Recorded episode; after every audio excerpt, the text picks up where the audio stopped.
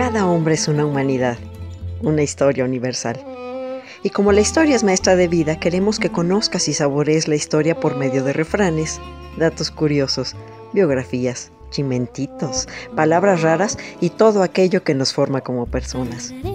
Tanto que contar es un espacio campechano y digerible en el que Nora Reyes Costilla los deleitará en breves cápsulas con su bella y argentina voz. Escúchame a través de la radio del Colmich, www.radiodelcolmich.com. Se van a enamorar.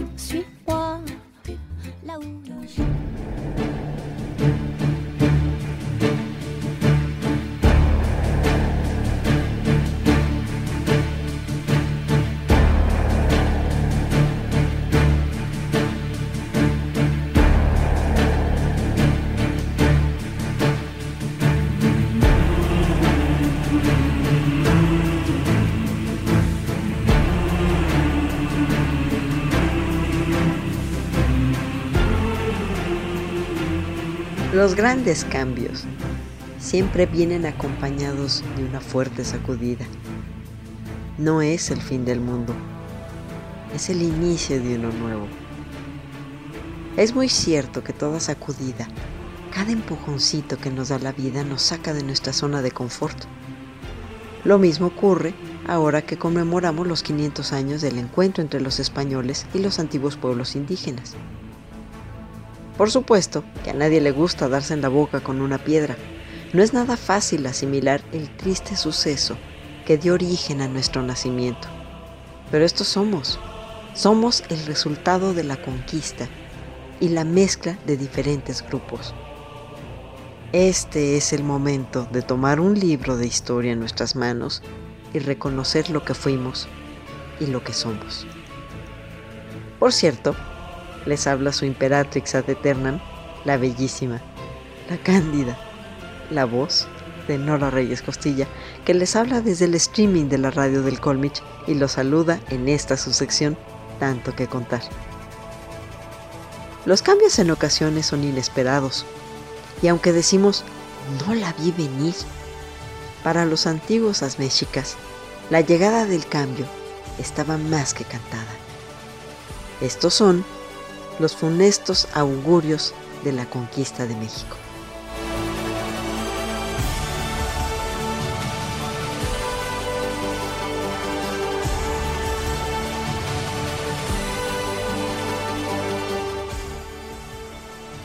Según cuentan los cronistas, los llamados presagios funestos del último Huaytlatoani, Moctezuma Xocoyotzin o Moctezuma II, fueron una serie de sucesos atípicos, de hecho extraordinarios y totalmente ajenos a la cotidianidad del mundo conocido en el continente americano. Moctezuma llegó al trono en 1502.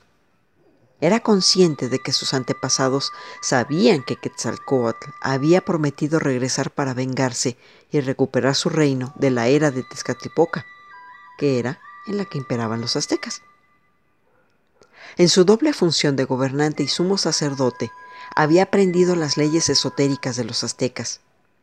Estaba familiarizado con los calendarios adivinatorios utilizados por los sacerdotes y sabía interpretar los signos y las predicciones que contenían. Moctezuma debía estar profundamente preocupado en los años que precedieron a la llegada de los españoles. Aunque el imperio azteca parecía seguro, se acercaban al año Seacatl, uno caña, y el final del ciclo ritual de 52 años. En ese punto el mundo azteca se renovaría o sería destruido, y nuestro Tlatoani tuvo visiones de que el Seacatl sería testigo de una prueba de poderes entre Huitzilopochtli y Quetzalcóatl. Sus visiones estaban acompañadas de las visiones de su tía, la princesa mariposa, que le contó sus sueños, en los que unos hombres blancos caminaban a través del agua hasta adentrarse en los dominios aztecas y reclamaban el poder de estos. Cuenta la historia que estos avisos ocurrieron durante los últimos 10 años anteriores a la aparición de los españoles por las costas del Golfo de México, y su extraña naturaleza hizo que se convirtieran en profecías que anunciaban el colapso del mundo mexica. Estas fueron las ocho profecías de Moctezuma. La primera fue una columna de fuego. Se cree que posiblemente un cometa apareció en el cielo nocturno. El segundo augurio fue cuando el templo de Huitzilopochtli fue arrasado por el fuego y mientras más agua se arrojaba para apagar el incendio, las llamas crecían más. El tercero fue un rayo que cayó en el templo de Xutecutli, el señor de la tierra, situado en un lugar llamado Tzumulco. Lo curioso es que no se escuchó el trueno, a pesar de que aún había sol cuando cayó un fuego dividido en tres partes, saliendo de occidente a oriente con una larga cola, e inmediatamente se escucharon ruidos en gran alboroto, como si fueran cascabeles.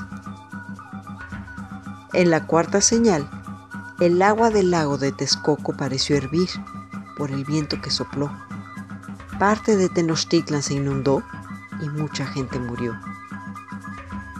Para la quinta predicción, la población escuchó el llanto nocturno de Cihuacóatl la diosa madre, a las orillas del lago de Texcoco, aterrada por no poder esconder a sus hijos. Ay, hijitos míos, tenemos que irnos lejos. Ay, hijitos míos, ¿a dónde los llevaré? se escuchaba en su lamento. En la sexta profecía, resulta que se casó un extraño pájaro parecido a una grulla, pero en su cabeza parecía tener un espejo o cristal. Cuando Moctezuma Xocoyotzin miró en las pupilas de la insólita ave, pudo ver hombres desconocidos que se hacían la guerra y venían a cuestas de unos animales parecidos a venados.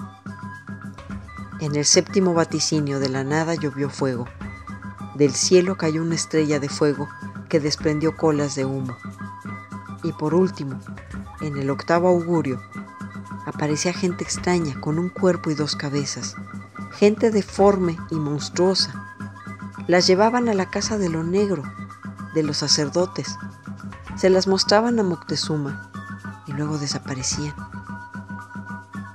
Las visiones de Moctezuma y las de su tía debieron acudir a su mente cuando sus mensajeros regresaron de partes lejanas anunciando que habían llegado unos extraños hombres blancos desde el mar y que habían arrojado rayos contra los ocupantes de los pueblos que se encontraban bajo el dominio azteca. Esto sucedió en 1519, el mismo año de Seacatl, y era inevitable que Moctezuma identificase a estos intrusos con las leyendas y llegase a la conclusión de que el regreso de Quetzalcoatl se había consumado.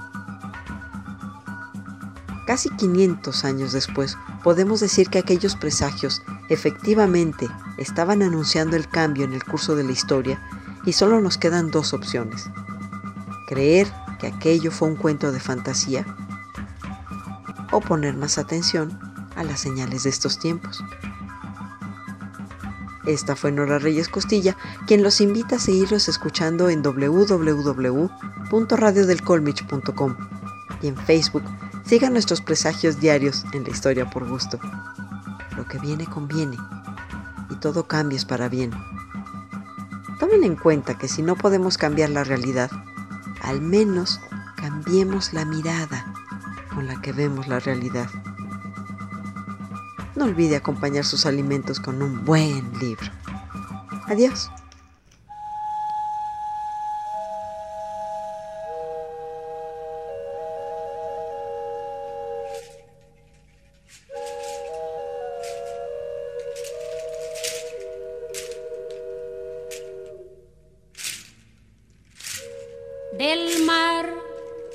Los vieron llegar.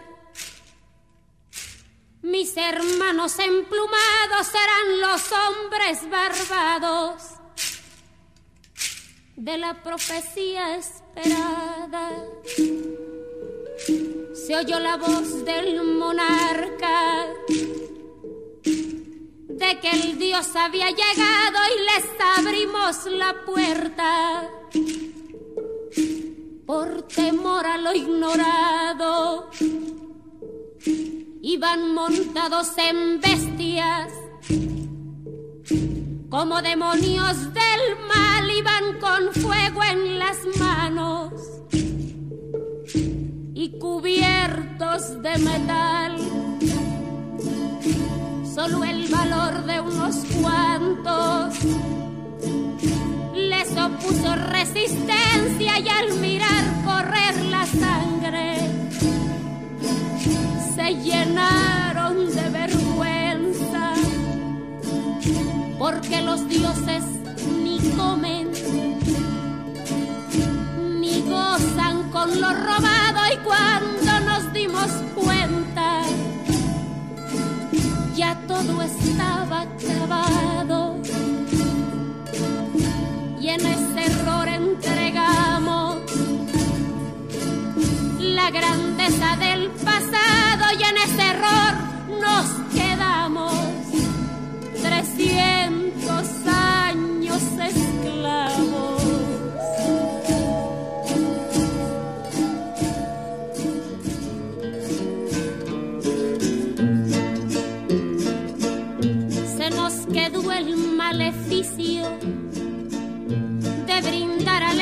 extranjero nuestra fe, nuestra cultura, nuestro pan, nuestro dinero.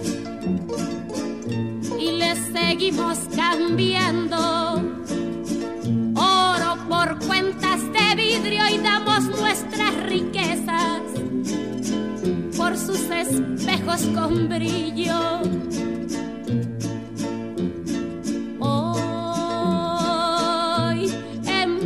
Siglo XX, nos siguen llegando rubios y les abrimos la casa y los llamamos amigos. Pero si llega cansado un indio de andar la sierra, lo humillamos y lo vemos como extraño por su tierra.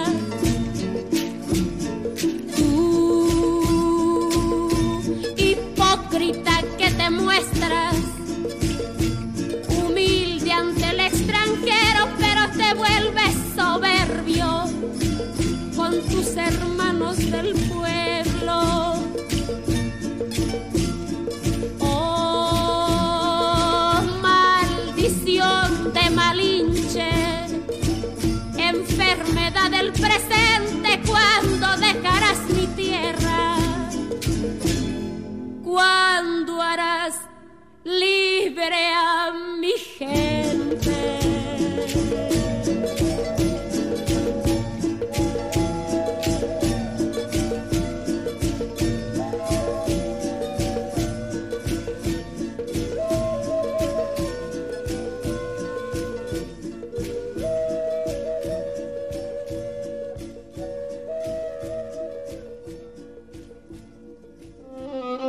Cada hombre es una humanidad, una historia universal. Y como la historia es maestra de vida, queremos que conozcas y saborees la historia por medio de refranes, datos curiosos, biografías, chimentitos, palabras raras y todo aquello que nos forma como personas. Tanto que contar es un espacio campechano y digerible en el que Nora Reyes Costilla los deleitará en breves cápsulas con su bella y argentina voz. Escúchame a través de la radio del Colmich, www.radiodelcolmich.com. Se van a enamorar.